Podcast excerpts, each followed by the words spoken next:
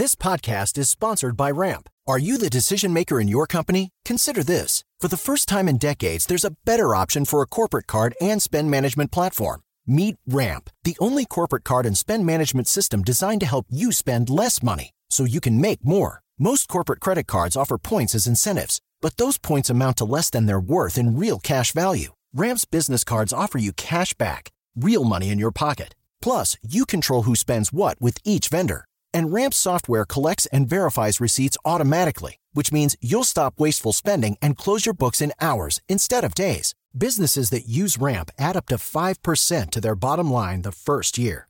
If you're a decision maker, adding Ramp could be one of the best decisions you've ever made. And now get $250 when you join Ramp for free. Just go to ramp.com slash easy. Ramp.com slash easy. R-A-M-P.com slash easy. Cards issued by Sutton Bank and Celtic Bank members of DIC terms and conditions apply. Tecnologia e seu impacto na sociedade. Digital de tudo. Digital de tudo. Com André Miceli.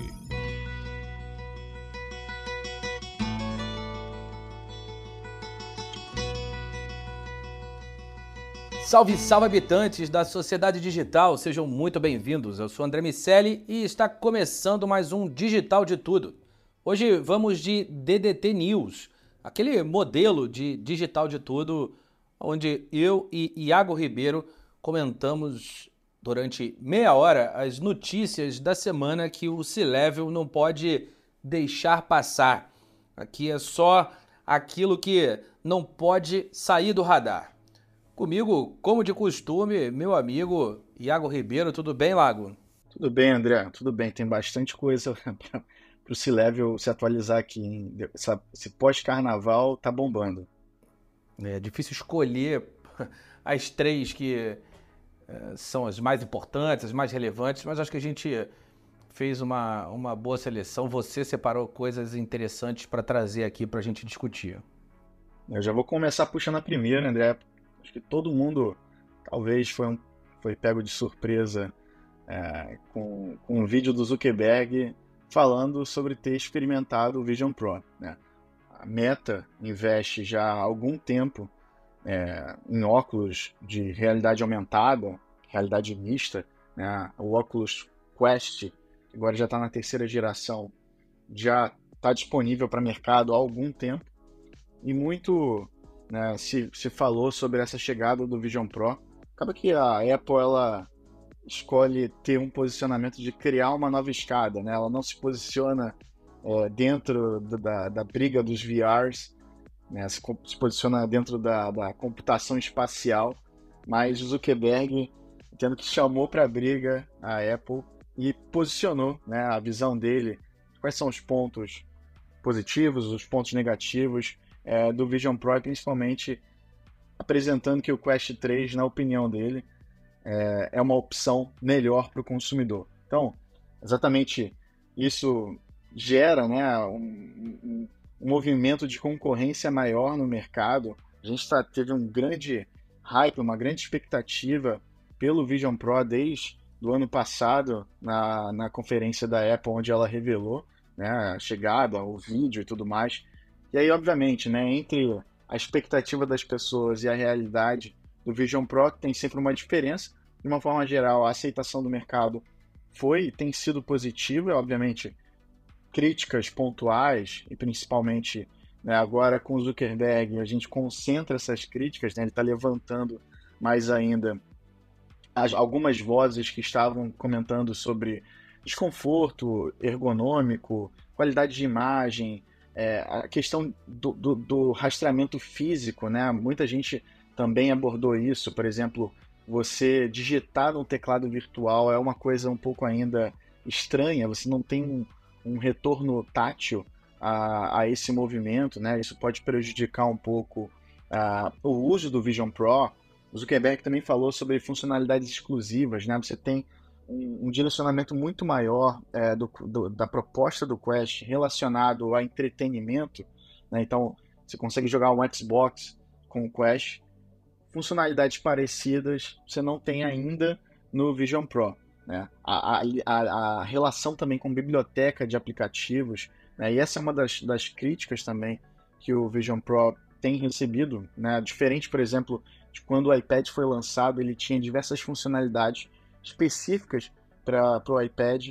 A gente ainda não está observando tanto isso, né, esses killer apps, uh, dentro da proposta do Vision Pro. Obviamente, pelo que a gente conhece da Apple, esse desenvolvimento ele está vindo a caminho. Agora, o que o Zuckerberg fez foi, foi mostrar, olha só, a gente já está desenvolvendo uma proposta que tem seu valor, né? E que custa muito menos, né? O, o grande ponto final dele é justamente o valor, né? O Vision Pro está custando agora 3.499 dólares, comparado ao Quest 3, que começa ali a partir de 500 dólares. Então, essa é uma briga boa e eu queria entender contigo, André. Qual é a tua aposta dentro dessa, desse cenário de computação espacial? Qual que tu tá vendo ser talvez a, a proposta que vai sair vencedora dessa briga? Talvez haja espaço para todo mundo, Lago. É, eu, eu gosto da ideia da Apple de se posicionar como computação espacial e gosto da resposta do Zuckerberg de colocar uh, o tema do custo-benefício. Olhar aqui um pouquinho para os dois produtos. A gente olha para display, gráfico, uh, o, o Meta Quest 3 ele tem uh, diferentes requisitos de realidade virtual e, e uma experiência visual geral ok. Claramente a aposta em algo mais imersivo. Quando você olha o Vision Pro, é, ele vem com aquela tecnologia de micro OLED, então uma qualidade de imagem muito maior, uma densidade de pixels que também é maior, uma cobertura de cores mais rica, mais precisa, uh, enfim, su suporte a, a faixas de, de atualização que são mais amplas do que o óculos da Meta. Então, uma experiência de movimento suave, uma redução de desfoque, é de fato algo que foi feito para realidade aumentada. Na prática, tanto o MetaQuest pode ser trabalhado em realidade aumentada, quanto o Vision Pro pode ser algo mais imersivo. Mas me parece que as escolhas iniciais no que diz respeito a display e gráficos, elas estão divididas dessa forma. Algo, algo como o Meta majoritariamente mais imersivo e o, o, o Vision Pro uh, como realidade aumentada. Daí a, a, o mantra da computação espacial. Quando a gente olha para processamento, para potência, também dá para é, imaginar cada um seguindo esse caminho. O Meta 3 tem aquele chip Snapdragon que é, é, é mais rápido do que o, o anterior, tem uma, uma capacidade de processamento que é boa, mas que não é nem próxima do M2, que é o chip do Vision Pro. Então a Apple botou lá uma CPU com oito núcleos, memória unificada, enfim, a, a ideia é comunicar com baixa latência e alta velocidade. Todas essas características também são fundamentais quando nós estamos estendendo a realidade e não criando um mundo, que é mais ou menos como a relação uh, de videogame para TV. Você tem um mundo ali que, claro, ele pode ser um mundo imersivo, e, mas ele é, ele é mais simples de se processar do que uma realidade mista, como aparentemente é, a gente vai encontrar no Vision Pro. Capacidade de câmera é, ela vai na mesma, na, na, na mesma pegada, o, o Quest 3 é, com uma realidade virtual imersiva e um suporte robusto para jogos, o Vision Pro com um conjunto de sensores para rastreamento do mundo, validação dos olhos, profundidade, luz ambiente. Outra proposta. Agora, o preço é uma questão fundamental. O, o Quest 3 com mais ou menos 500 dólares, o Vision Pro com mais ou menos 3.500 dólares. Se é a melhor escolha, como o Zuckerberg tem dito, a gente vai entender isso em função do uso pretendido, do uso desejado quando a, a gente olha é, para o contexto, para o ecossistema, é, me parece que parte dessa resposta está nas estratégias que as empresas estão montando, e aí fica bem dividida dessa maneira, mas a outra parte está na habilidade delas criarem os seus ecossistemas, as suas plataformas. Vai depender muito de como o mercado vai desenvolver soluções para cada uma delas. Então, é, me parece que os dois podem ter mercado. É, é, a gente tem ouvido muitas críticas, especialmente aqui no Brasil, sobre o preço. A gente já viu o, o, preço cair em outros dispositivos eletrônicos, acho que isso vai acontecer também. Agora tem um ponto, Iago, que você falou, assim, quando você traz o Zuckerberg testando, eu acho que esse é um símbolo interessante. Primeiro que uh, outro dia eu e você conversávamos sobre o rebranding Zuckerberg, né? aquele cara que era meio de cera no início e aos poucos foi, foi, foi ganhando vida, uh, foi se, se desenhando de, um, de uma outra forma, tem, tem ido bem nos últimos trimestres, especialmente no último trimestre. Então tem colocado a meta uh, no, no, nos trilhos e as coisas estão funcionando. A, a figura do CEO como garoto propaganda no mercado de tecnologia é bastante comum. Uh, o Bill Gates fazia isso, o Steve Ballmer fez isso, uh, o Steve Jobs fez isso, claro ah, o Tim Cook um pouco mais uh, tímido, vamos dizer assim, e o Zuckerberg tem, tem se colocado é, como uma, uma figura é, de venda dos, dos seus produtos. Acho que isso é, é interessante e, eu, eu, gosto de ver a personalidade de, desses líderes desses gestores aparecendo, porque no final das contas, em alguns casos, como o da Meta, essa personalidade acaba aparecendo nas decisões da própria empresa. Como ele é uma figura muito poderosa na organização, é inevitável que é, haja uma associação entre essa própria imagem e a imagem da organização. Dá para ter é, algumas dicas do caminho que essa organização vai seguir depois que é, você vai vendo o CEO se posicionando em relação a alguns pontos. É, e a gente pode aguardar, né? Obviamente, os próximos passos. Né? A gente teve na época da Guerra Fria a corrida espacial, agora a corrida da computação espacial. É, agora, a gente pode observar que pelo menos uma coisa a gente sabe que o Zuckerberg fez. Ele fez a ação da Apple cair 2%. Tem no dia 14 uma, uma leve queda de 2% ali em média que ele causou nas ações da Apple. Agora, obviamente, pode ser um movimento só por agora, tá tendo muita notícia vindo a rebote disso sobre uh, pessoas devolvendo o Apple Vision Pro. Acho que tem um pouco de hype agora de ser contra a cultura, entre aspas, nesse movimento, mas vai ser muito interessante acompanhar os próximos passos. Acredito que a gente está vendo agora uma nova revolução nos dispositivos. André, continuando agora para a nossa segunda matéria, essa eu quero muito saber a sua opinião, porque eu tô com uma leve suspeita no ar, pensando o que, que a Sequoia Capital quer com os desenvolvedores open source. É, a notícia é que Sequoia está lançando uma bolsa para desenvolvedores open source. A ideia é que eles tenham um pouco mais de segurança financeira e para que eles se dediquem mais aos seus projetos de softwares livres.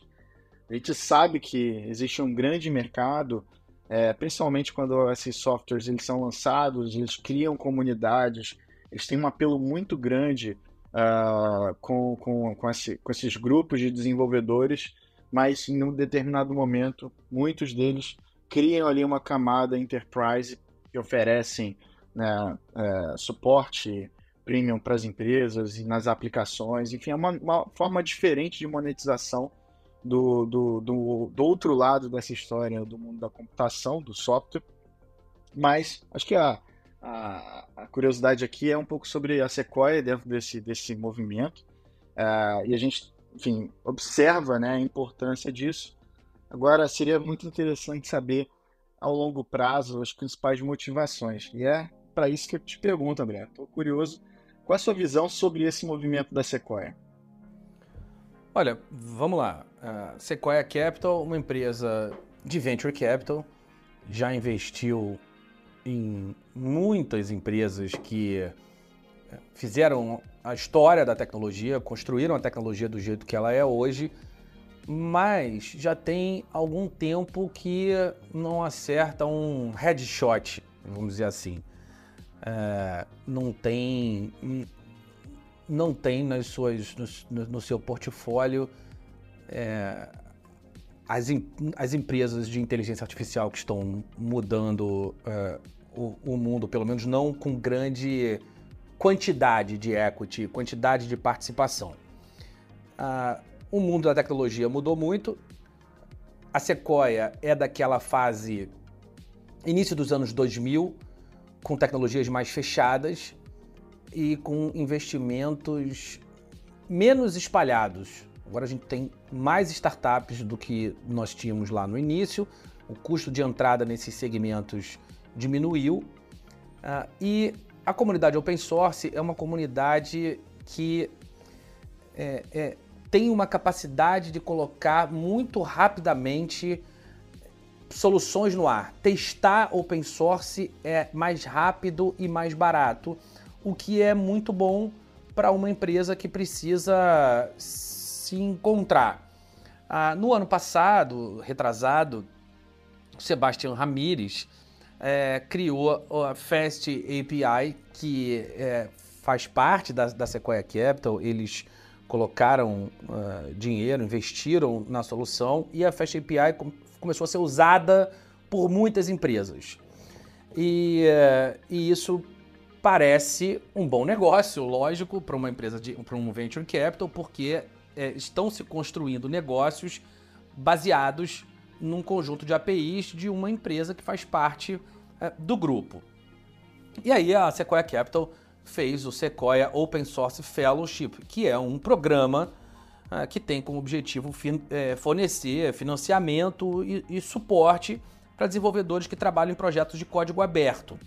A gente sabe também que código aberto tem muito a ver com uma filosofia desses desenvolvedores. E aí vou citar o nosso framework de inteligência coletiva.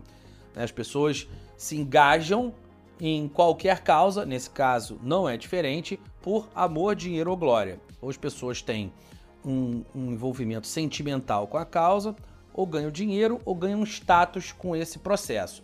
Quando a Sequoia eh, faz essa escolha, ela dá um pouco dos três.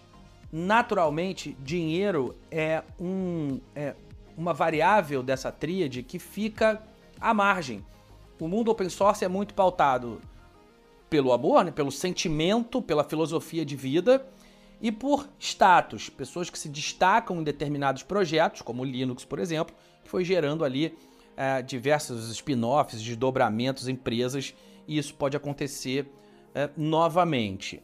Então, é, a iniciativa reconhece a importância do software de código aberto, busca dar suporte àqueles que contribuem para esse setor, dar suporte nesse caso financeiro, ela vai bancar salário de alguns desses desenvolvedores e ao oferecer recurso e apoio financeiro, o programa permite que esses desenvolvedores se concentrem mais em seus projetos, potencializam o desenvolvimento e a inovação no, no, no campo do software de código aberto. Então, é, é, esse programa faz sentido, ele vai apoiar esses desenvolvedores de código aberto, a Fellowship vai proporcionar financiamento e recursos para que eles se concentrem em projetos de maneira mais eficaz, e isso reconhece a importância da, que a Sequoia está dando para essa arquitetura também. Então tem muita coisa acontecendo no que diz respeito à construção de código que essa escolha pode corroborar. A gente não tem mais espaço para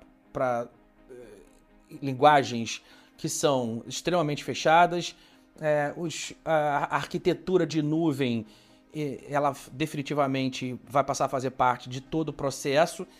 E essas, essas novas soluções, inevitavelmente, vão interfacear em alguma medida com soluções de inteligência artificial. O que eu fico me perguntando é que tipo de solução de inteligência artificial e como eles vão expor a maneira através da qual esses algoritmos funcionam. Os, os, softwares de inteligência artificial que estão sendo disponibilizados, como o ChatGPT, OpenAI, todo o seu modelo da OpenAI, eles não são tão open, são tão open assim, são mais AI do que open. É, eu quero entender, e me parece uma boa ideia, é, construir soluções, camadas de desenvolvimento especialmente de inteligência artificial, que sejam abertas, porque isso pode ajudar a diminuir vieses, a construir soluções que eventualmente são antagônicas, soluções que não são é, é, Nora, aquela not one right question. Então, por que, que a resposta certa é a que o chat GPT dá?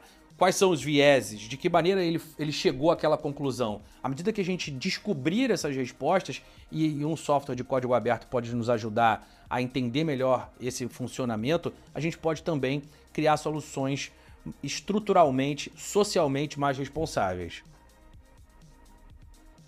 Muito legal, André. E isso que você está falando vai, vai, vai ao encontro exatamente da nossa terceira notícia do dia, que é justamente o Google disponibilizando mais modelos né, da, da inteligência artificial deles, o modelo Gemini, agora no 1.5 Pro, é como eles denominaram, é, abrindo isso para mais desenvolvedores, né, através da plataforma Vertex deles, Vertex AI, acesso para que esses desenvolvedores é, façam ali suas aplicações baseadas no modelo do Google. Isso é justamente, é, por mais que a, que a OpenAI tenha aberto a API e tudo mais, a gente vê um, um estímulo ao desenvolvimento de aplicações ali é, que tenham, é, que, que apostem em soluções mais específicas né, do que o ChatGPT. Uh, mas aqui o Google, a aposta dele é justamente, de alguma maneira, abrir uh, esses modelos para que, que, a comunidade que está ao redor dela é, desenvolva. Né? Acho que o principal ponto é justamente a capacidade de atração. Esse é um dos pontos que estão se levantando sobre é, o modelo do Google.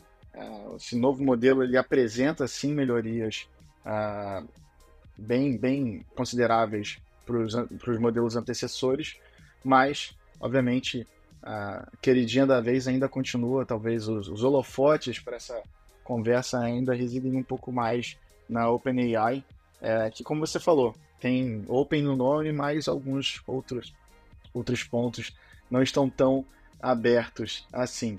A gente vai observar, né, como próximos passos, essa competição cada vez maior. Por outro lado, é, do ponto de vista de entrega de produto para a população, vamos dizer assim, a, a, capacidade de atrair a atenção é, do público através de produtos né, desenvolvidos.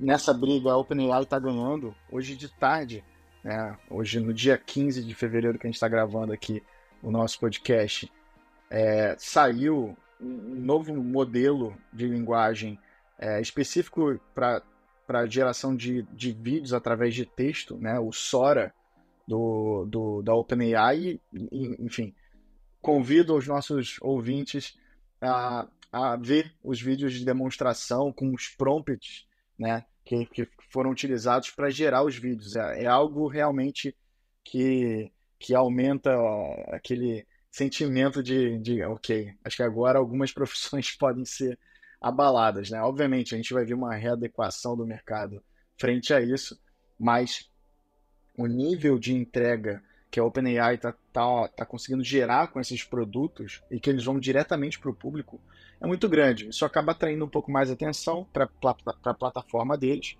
o que pode ser um problema para o Google, que está apostando para uma vertente um pouco mais aberta, um pouco mais pró-comunidade. Né?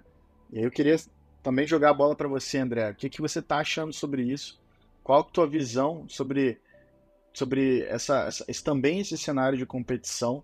É, a gente está observando uma mudança. Existem outros players também dentro desse mercado, mas quais são as suas apostas? A gente tem visto gradualmente uma, uma mudança no comportamento de algumas pessoas. Tem uma, uma hora que a chavinha vira e a pessoa para de consultar o Google para determinadas questões e passa a consultar o ChatGPT. Especialmente usuários do ChatGPT 4 têm relatado isso. O Google, a Alphabet, dona do Google, dona do Gemini, ela vai precisar fazer uma escolha, porque se isso realmente acontecer, ela vai ter que ser a empresa que não mata, mas que é, de alguma maneira canibaliza um pouco do seu negócio é, em detrimento de uma novidade. Mais ou menos como o próprio Facebook fez, ou como, como a própria Meta fez com o Instagram e o Facebook. O Instagram é um dos grandes responsáveis por turbulências no Facebook. Talvez o, o Gemini seja responsável por algumas turbulências no Google, do modelo tradicional de busca. Muito embora eu acho que ele ainda esteja muito longe de acabar, é, essa mudança de comportamento em algumas naturezas de busca vai acabar acontecendo. Agora, é, é me parece que é mais fácil ou que é melhor tentar investir numa alternativa ao chat GPT, nesse caso, do que brigar com ele quando o assunto é busca. O, o Gemini 1.5 é, ele tem traz um avanço significativo em relação ao seu antecessor, mais ou menos como o Chat GPT 4 trouxe em relação ao 3.5. O Gemini Ultra superou o, o Pro em 87% de testes é, de performance e, e de precisão de, de respostas. É, é, um plano de lança, há um plano de lançamento para usuários é, empresariais e um mais amplo ainda para consumidores finais. Estratégia que a Microsoft usou lá nos anos 90. Vamos começar pelas pessoas e quando as pessoas estiverem habituadas e naturalmente usarem o nosso software para o seu dia a dia, elas vão levar essas soluções para as organizações. O ChatGPT faz uma, um caminho um pouco distinto, é, apesar de ser muito barato, né, mais ou menos 100 reais, 20 dólares por mês na versão Pro, é, a versão 4. É, tem mais gente usando a versão paga nas empresas e mais gente usando a versão free fora delas. Então é, é, é interessante olhar visões que são diferentes, mas que nesse caso eu não vejo tanto espaço para elas coexistirem como no caso uh, dos, dos óculos de realidade virtual e aumentada, computação espacial, chame do que quiser chamar. É, nesse caso, me parece que nós vamos ter um vencedor. É, a Microsoft aposta pesadamente no ChatGPT. A relação entre o mecanismo de busca e os softwares da própria Microsoft com o, o ChatGPT ela promete ser muito mais simbiótica, o que vai facilitar o uso. Mas, de novo, assim como eu falei é, que deve acontecer quando a gente fala de computação espacial, é, essa é uma guerra que tem como fiel da balança, na minha opinião, o, o desenvolvedor. A melhor plataforma deve ganhar esse jogo. Aquela plataforma que conseguir atrair mais desenvolvedores e os desenvolvedores que vão criar as suas soluções a partir do que as APIs dessas, dessas plataformas vão permitir e liberar e o quanto as pessoas verão valor nessas soluções que vão ser desenvolvidas. Então, é, é um jogo que não dá para jogar sozinho. Eles vão precisar, seja Alphabet, seja OpenAI, vão precisar engajar uma massa de desenvolvedores para que esses desenvolvedores criem as especializações. As soluções de inteligência artificial elas vão demorar muito se forem é, desenvolvidas ou se se mantiverem sendo desenvolvidas por essas grandes corporações, elas vão demorar muito para resolver os microproblemas. E esses microproblemas podem ser a chave da questão. As empresas que fazem essa última milha, aquela que vai resolver o software de ortopedia, o escritório do direito constitucional brasileiro, sabe? Essa relação de fusões e aquisições na Itália, esse modelo é que, que a última milha é que deve fazer a diferença para que seja é, definido o vencedor dessa, dessa batalha. A gente sabe que, e a história nos mostra, que essas soluções vão coexistir, é, é, demora até que uma morra de vez, ela perde mercado, encontra um nicho, embarca num outro gadget. Isso deve acontecer durante muito tempo. Essa guerra está longe, muito longe do fim. Na verdade, ela está só começando, mas é, me parece que é, é, a gente vai, vai, vai ter essas diferenças. É, bem verdade, é bem verdade que quando a gente olha Android e iOS, a gente tem sim é, dois vencedores, ou, ou esse, essas, essas duas soluções acabaram se sobrepondo ao Windows Phone, BlackBerry e aquelas soluções que foram morrendo a, ao longo do caminho em, em relação a sistemas operacionais de telefones celulares. Só que nesse caso, isso aconteceu porque o celular fez a diferença. Então, como a gente tem um mundo muito dividido em relação a essa escolha de celulares, o mundo Apple e o mundo não Apple, isso, isso faz muito sentido. Quando a gente fala de um aplicativo que está embarcado e pode funcionar em qualquer celular, ou que vai estar num browser, é, isso é um pouco mais difícil de, de imaginar, porque trocar de solução fica muito fácil, Iago. Pois é, pois é, vai ganhar mais uma vez. A gente está vendo a importância da comunidade. Então, tem, tem, tem sim algo muito importante de, de ser observado frente a essa atração, essa capacidade de conseguir atrair os desenvolvedores para as soluções third party. É, e eu, acho que um ponto que, só para a gente encerrar, que me chama a atenção é, é justamente o foco da discussão. A gente está tendo muito é, elas mais ligadas às as propostas de soluções, de, de solução, é, essa capacidade de criar comunidade, mas aquelas discussões sobre, sobre ética e responsabilidade, e principalmente os impactos da tecnologia, de alguma maneira elas, elas ficaram um pouco mais tímidas no, no último mês. Mas, enfim, vamos ficar observando isso para os próximos DDT News. É isso. Quero convidar você que nos ouve a assinar o Digital de Tudo no seu agregador de podcast e aí você vai ser avisado sempre que um programa novo for publicado.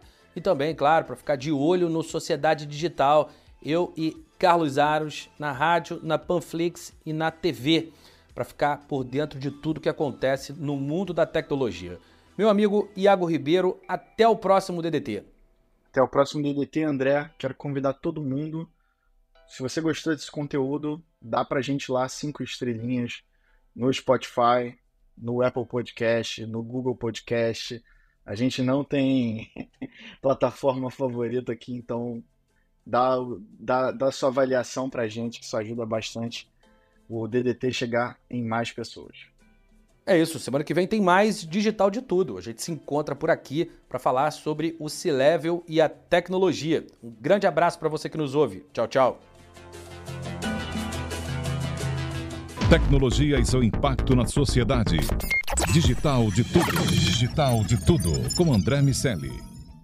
With lucky landslots, you can get lucky just about anywhere. Dearly beloved, we are gathered here today to. Has anyone seen the bride and groom? Sorry, sorry, we're here. We were getting lucky in the limo and we lost track of time. No, Lucky Land Casino, with cash prizes that add up quicker than a guest registry. In that case, I pronounce you lucky. Play for free at LuckyLandSlots.com. Daily bonuses are waiting. No purchase necessary. Void where prohibited by law. 18 plus. Terms and conditions apply. See website for details.